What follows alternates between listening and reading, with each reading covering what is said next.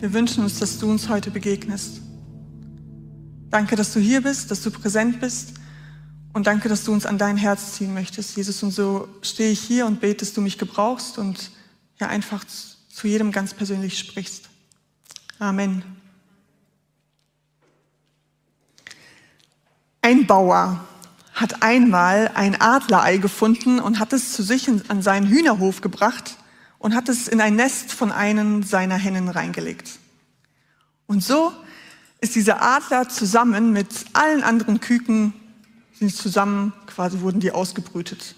Und dieser Adler, der ist aufgewachsen ähm, mit allen Küken in dem Glauben, dass er eine, ein Huhn ist.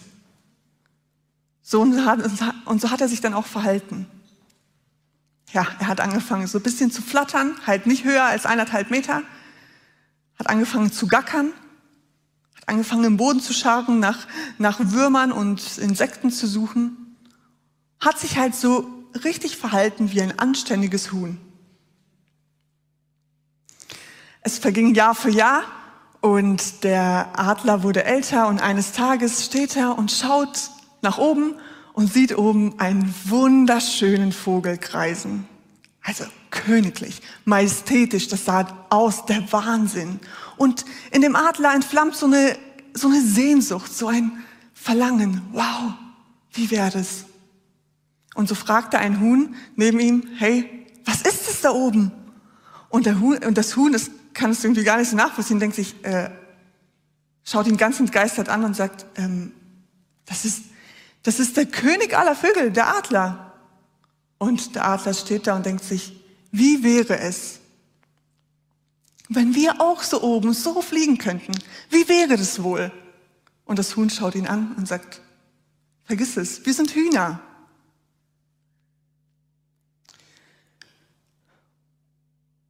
Der Adler vergisst es wieder und lebt genauso weiter und stirbt immer in dem Glauben, dass er ein Huhn gewesen sei, sein ganzes Leben lang. Mit einem Satz war der Traum, war die Sehnsucht, das komplette Potenzial, was in diesem Adler gesteckt hat. Mit einem einzigen Satz war es zerplatzt. Puff. Was wäre, wenn es jemanden gegeben hätte, der gesehen hätte, dass dieser Adler gar kein Huhn ist, sondern ein Adler?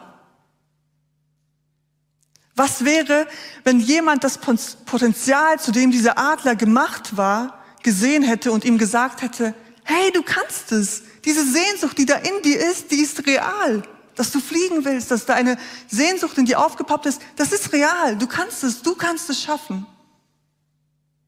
Was wäre passiert? Was wäre passiert, wenn ihm jemand gesagt hätte, hey, das steckt in dir. Du bist zum Fliegen gemacht. René Magritte, ein Künstler, hat einmal ein Bild gemalt und ich finde, das ist das perfekte Bild für mich, was Mentoring oder was Wegbegleitung ein bisschen, finde ich, beschreibt. Man sieht es jetzt hier nicht so gut, aber hier vorne, das ist ein Ei. Er sieht ein Ei und er malt einen Vogel. Obwohl er nicht sehen kann, was da drin ist, malt er einen Vogel. Der Künstler sieht das Potenzial, was in diesem Ei drin steckt. Was wäre, wenn es jemanden gegeben hätte, der dem Adler sein Potenzial vor Augen geführt hätte? Der ihm das gemalt hätte und gesagt hätte, hey, du kannst es, du kannst es schaffen. Noch kannst du es nicht, aber hey, lass uns gemeinsam gehen. Lass, ich zeig's dir. Was wäre gewesen? Hey, und was wäre gewesen, wenn es jemanden in deinem Leben gegeben hätte, der dich entdeckt hätte und gesagt hätte, hey, da ist mehr. Da ist Potenzial in dir. Lass uns das entfalten. Ich bin Julia und ich bin dankbar, dass es so Menschen in meinem Leben gab, die mich nicht als Huhn sterben lassen haben in meinem Hühnerstall. Ihr lacht, für mich ist es weltbewegend. Ich möchte euch zwei Menschen vorstellen, die Wegbegleiter waren in meinem Leben, die mich geschätzt haben, die mich geliebt haben und die mich gepusht haben, dass ich das Potenzial entfalte, das Gott in mich hineingelegt hat. Das sind Lisa und Andy. Ich habe sie gestern gefragt, äh, ob ich ein Bild von ihnen zeigen darf. Und Lisa und Andy, ich glaube, die schauen zu.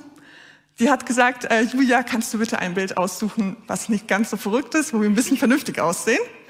Und ähm, ich habe trotzdem zwei weitere ausgesucht, sorry for that, weil ich finde, das beschreibt ein bisschen mehr, wie sehr sie mich geprägt haben. Erinnert euch bestimmt an einige Bilder von mir. Sie haben Spuren in meinem Leben hinterlassen.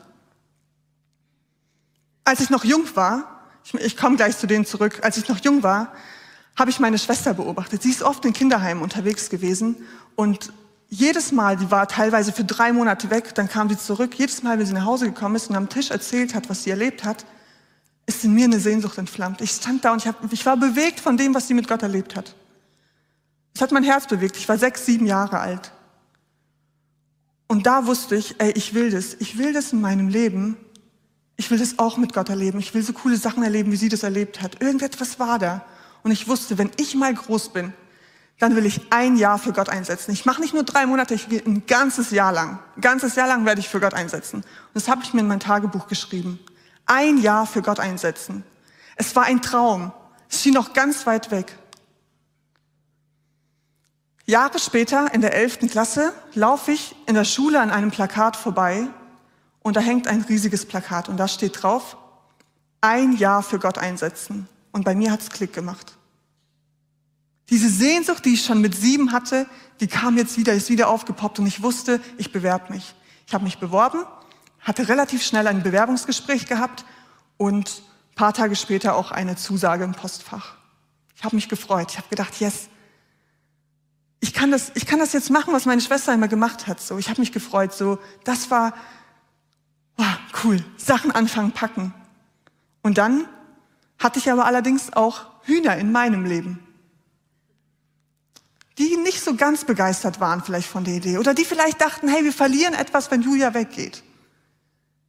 Und die haben für mir, äh, die haben mir Argumente geliefert, die finde ich für mich plausibel geklungen haben. So Julia, hey, du kannst uns doch nicht im Stich lassen. Und die Kids, was sollen wir ohne dich machen? Du gehörst doch hierhin. Wie sollen wir die Arbeit hier mit den Kindern weiter? Die werden dich doch vermissen.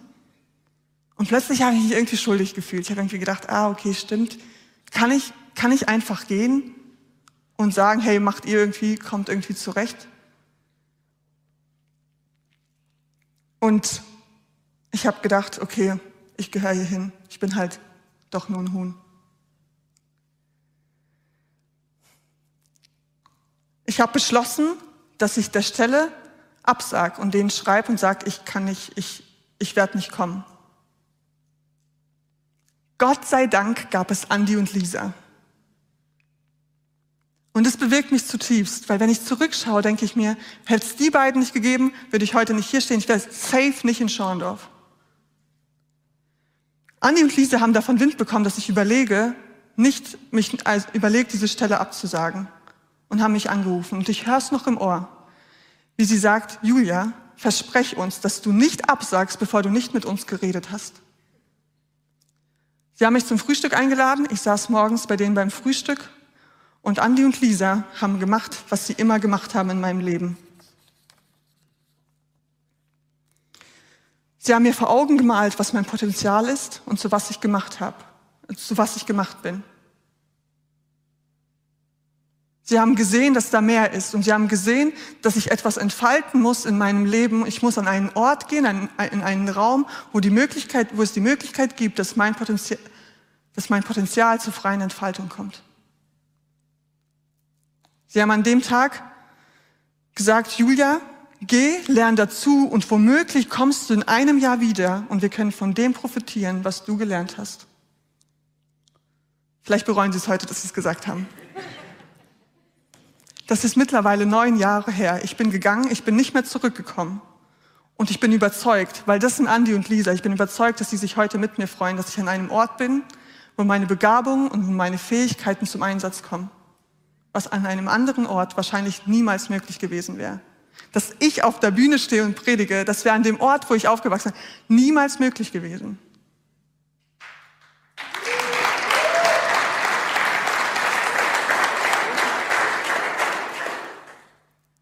Sie haben mich gefördert, auch wenn das für sie bedeutet hat, dass sie einen Mitarbeiter verlieren, weil sie etwas tief verstanden haben.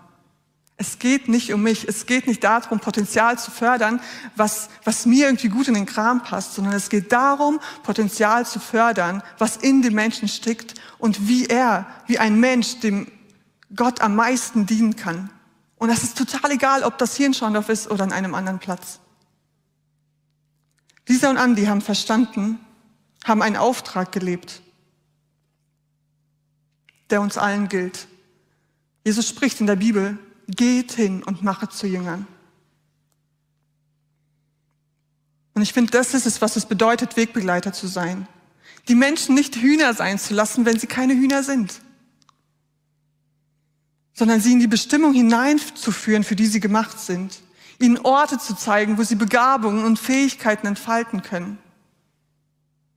Wo Sehnsüchte, die in sie hineingelegt werden, wo, ja, wo sie Raum gewinnen. Und ich muss sagen, gleichzeitig ist es auch das, wenn Jesus sagt, hey, geht hin und mache zu Jüngern, dann ist es genau das, was mich auch herausfordert. Puh, kann ich das? Das? Das löst manchmal bei mir Druck aus. Ich kann mich noch so gut erinnern, ich bin dann in mein frei, freiwilliges soziales Jahr dann rein, bin dann tatsächlich gegangen, dank Andi und Lisa, bin ich gegangen. Und ich weiß noch, in der ersten Woche, wo die uns die Jobbeschreibung vorgestellt haben und gesagt haben, ja, ihr dürft dann dort eine Message halten, Teamkreisen und so, macht Programme, Schulstunden könnt ihr machen. Und ähm, jeder von euch hat drei Mentees in dem Jahr, die er dann ganz intensiv begleitet. Puh, mein Herz hat angefangen zu klopfen.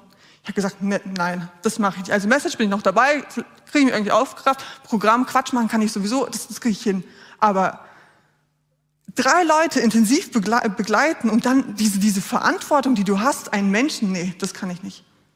Und ich weiß noch, wie ich zu meiner Teamleiterin gegangen bin und gesagt habe, Berit, ich mache das nicht. Ich weiß, das könnte bedeuten, dass ihr mich kündigt, aber ich mache das nicht. Und sie hat mich angeschaut und hat gesagt, Julia, wir machen das zusammen. Sie hat die Angst gespürt, sie hat sie mir genommen, den ganzen Druck und sagt, Julia, das geht gar nicht darum, was du kannst, sondern was der kann, der in dir lebt. In diesem Vertrauen habe ich angefangen, Menschen zu mentoren. Nicht, weil ich irgendwelche Hammer-Skills habe oder Kompetenzen, wo ich denke, yes, ich kann's, ich hab's drauf, ich kann's dir zeigen, wo es lang geht. Ein Vertrauen darauf, dass Jesus mich gebraucht. Seit neun Jahren begleite ich Menschen. Und ganz ehrlich, es bewegt mich zu sehen, wie Menschen aufblühen. Aber ich denke heute immer noch nicht, dass ich die Kompetenzen dazu habe. Gestern Nacht ey, ich habe so gezittert, ich habe gesagt, ich, ich kann nicht auf diese Bühne gehen. Ich mache das im Vertrauen auf Jesus, weil ich glaube, dass er mich gebrauchen kann. Das ist nicht, weil ich denke, ich habe eine Kompetenz, ich, oh, ich bin so gut da drin. Null. Es ist, ich gehe im Vertrauen auf Jesus, dass er es bewirkt. Das ist, was ich gelernt habe von meiner Teamleiterin. Und mich begeistert es zu sehen, wenn ich Menschen begleite, wie eine Lea nur, die sich vorne hinstellt und anfängt zu moderieren.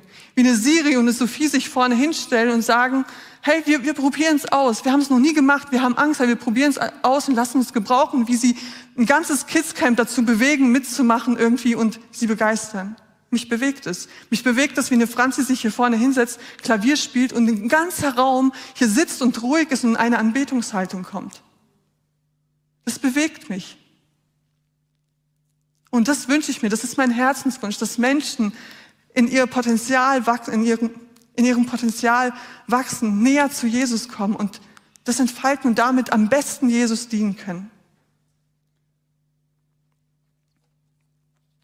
Ich war vor ein paar Wochen, war ich mit einem Mädel unterwegs im Auto und ich habe einfach nur gespürt, ey, frag sie, wie es ihr geht und frag sie nicht einfach nur, wie es ihr geht, so, sondern jetzt mal so wirklich ehrlich. Und ich habe sie gefragt, wir kamen ins Gespräch und habe dann gedacht, okay, komm, ich bete noch für sie. Und dann habe ich für sie gebetet. Das war einfach ein Gefühl, hat mich null was gekostet. Ich habe für sie gebetet und sie sagt mit Tränen in den Augen, sagt sie zu mir, Julia, das ist so gut, dass es dich hier gibt. Und ich bin auf dem Weg nach Hause äh, gefahren, ich bin nach Hause gefahren und ich habe so, so, eine Dankbarkeit gespürt. Ich habe angefangen zu weinen, habe gesagt, Jesus, was bist du für ein Gott, dass du mir das gönnst, dass ich einfach sein darf, in meinem Element unterwegs sein darf und Menschen ein Segen sein kann. Jesus, er gönnt mir das. Nicht, weil ich so toll bin, sondern weil er es ist. Nicht, weil ich so die super Möglichkeiten habe, sondern weil er es kann. Ey, und an ihm halte ich mich fest. Als Petrus und ein paar andere Jünger einmal wieder als Fischer unterwegs sind und ihre Netze auswerfen, äh, fangen sie nichts. Ein frustrierender Tag. Kein Fisch gefangen. Und sie kommen zurück und haben eine Begegnung mit Jesus. Und Jesus sagt, hey, fahrt noch mal raus und werft die Netze noch mal raus. Jetzt wird's funktionieren. Und ich weiß nicht, was bei denen vorgegangen ist. Was? Jetzt soll es funktionieren. Wir haben es schon die ganze Zeit probiert. Fahrt noch mal raus. Und sie fahren im Vertrauen auf Jesus, fahren sie raus und werfen die Netze aus. Und machen den größten Fang ihres Lebens. Und ich möchte euch die Reaktion von Petrus vorlesen. Und zwar in Lukas 5, Verse 8 bis 10. Als er sieht, dass, ähm, dass dieser große Fang da, dass sie den großen Fang gemacht haben. Als Simon Petrus das sah, fiel er erschrocken vor Jesus nieder und rief, Herr, geh weg von mir, ich bin ein sündiger Mensch. Er und alle anderen Fischer waren fassungslos über diesen Fang. Auch Jakobus und Johannes, die Söhne des Zebedeus, die Simon bei der Arbeit geholfen hatten. Aber Jesus sagte zu Simon, fürchte dich nicht, du wirst jetzt keine Fische mehr fangen, sondern Menschen für mich gewinnen. Sie brachten die Boote ans Land, verließen alles und gingen mit Jesus.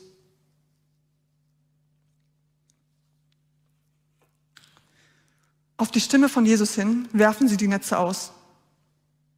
Bist du auch bereit, deine Netze auszuführen, auch wenn es dich vielleicht was fordert, auch wenn's, wenn da vielleicht eine Angst ist, oh, kann da wirklich was passieren? Kann ich ein guter Mentor sein? Kann ich ein guter Wegbegleiter sein?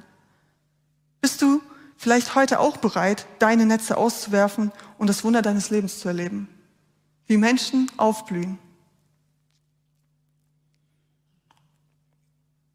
Ich glaube, dass es Jesus Wunder tun kann. Und trotzdem fühle ich mich manchmal wie Petrus. Er fragt mich und ich denke, nein, ich mache das nicht. Gestern auch wieder, ich predige nie mehr wieder. Das sind meine Gedanken. Jesus, ich mache das nie mehr wieder. Wer bin ich, dass ich mich hier vorne hinstelle und über Mentoring rede? Nicht, weil ich's bin. Und das höre ich immer wieder. Julia, fürchte dich nicht, ich gebrauche dich, geh. Ich mache das, es ist nicht deine Aufgabe.